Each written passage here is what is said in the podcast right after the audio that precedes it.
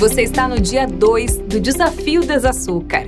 Para continuar nossa jornada com menos açúcar e mais saúde, vamos adicionar um pouco de movimento. Isso mesmo, atividade física.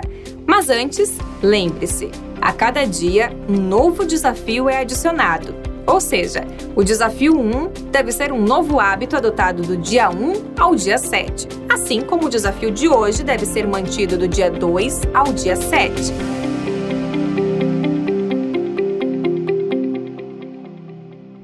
Agora vamos à segunda atividade. Nossa sugestão é o tipo de atividade mais básica e fundamental: a caminhada. Reconquistar o hábito de caminhar diariamente é um grande passo em direção à saúde e à longevidade, e mais uma ferramenta que pode ajudar a diminuir o excesso de açúcar e calorias vazias em nossas vidas. Nosso organismo foi projetado para o movimento. Ao longo dos milênios, o ser humano sempre foi fisicamente ativo. O sedentarismo definitivamente não faz parte da nossa programação biológica. É um fenômeno recente, por isso, reconquistar o hábito de caminhar é algo que faz parte da nossa natureza, mas boa parcela da população está se esquecendo disso. A partir de hoje, considere a atividade física como um nutriente indispensável. A caminhada e outros tipos de atividade física nos ajudam de inúmeras maneiras.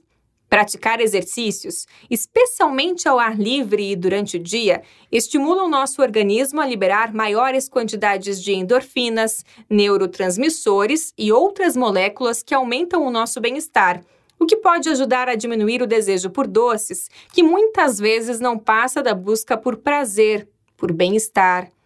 A atividade física diminui o estresse e melhora a qualidade do sono dois fatores que influenciam o nosso apetite.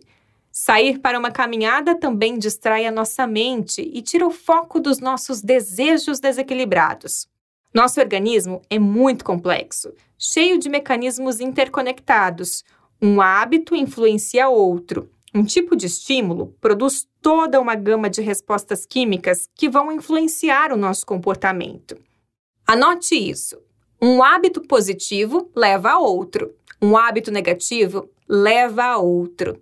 Ao implementar novos hábitos positivos, se prepare para receber benefícios colaterais inesperados. Então, comece hoje. Inclua movimento no seu dia a dia. E aqui estão algumas sugestões. Se você está sedentário, comece com apenas 20 minutos por dia, ou até menos, dependendo do seu caso, de atividade física leve, como caminhar. Esse tempo mínimo de 20 minutos é, inclusive, o recomendado pela Organização Mundial da Saúde. Caminhar é atividade física fundamental, mas fique à vontade para escolher outras modalidades: yoga, natação, corrida, pedalada, dança. Fazer a atividade física logo pela manhã e ao ar livre amplifica ainda mais os seus benefícios e ajuda a te deixar com mais alto astral ao longo do dia. Exercícios mais intensos, como a musculação, trazem ainda benefícios adicionais para o metabolismo, ajudando a regular a glicose do sangue, melhorando o sistema hormonal, o sistema nervoso, dentre outras coisas. Além da sua sessão de caminhada, vá construindo o hábito de se movimentar mais nas situações do dia a dia. Suba alguns lances de escada ao invés de pegar o elevador.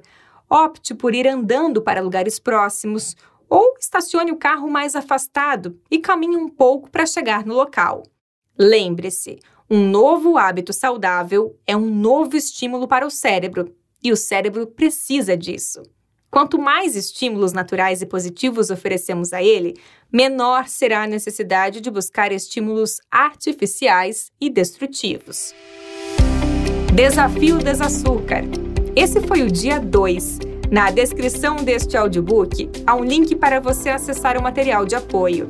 A partir de hoje, garanta o um mínimo de 20 minutos por dia de atividade física e colha os resultados positivos para a sua saúde.